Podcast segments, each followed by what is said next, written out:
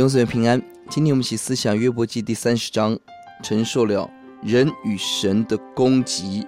一到十七节是人的攻击，十八到三十一节是神的攻击。这一章跟跟二十九章是极强烈的对比。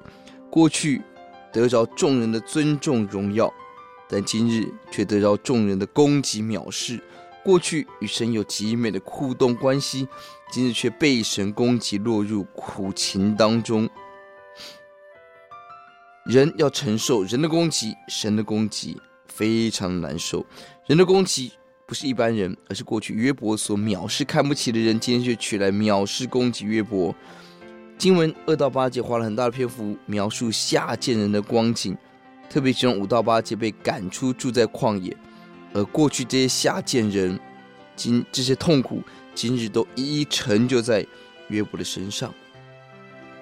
更可怕的是，八到十三节，约伯看见是神让他进入这样的苦楚，抓住他丢到坑里，不听祷告，丢到阴间，何等可悲！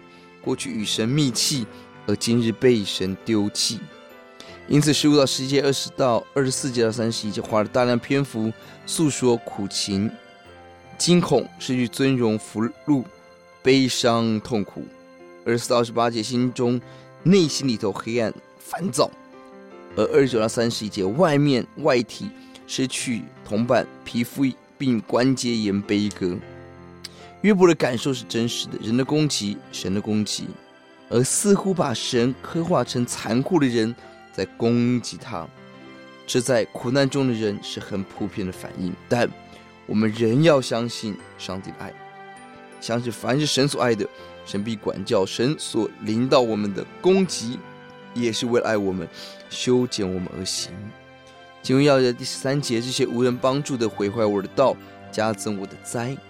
十三节，这群可怜人攻击可怜人，困苦人巴不得找到比他更困苦的人来嘲笑攻击。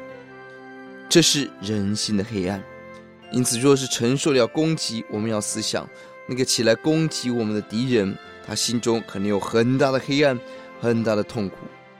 这不代表说他的攻击是对的，但至少让我们多一点对这个恶人多一点的同情、同理跟怜悯。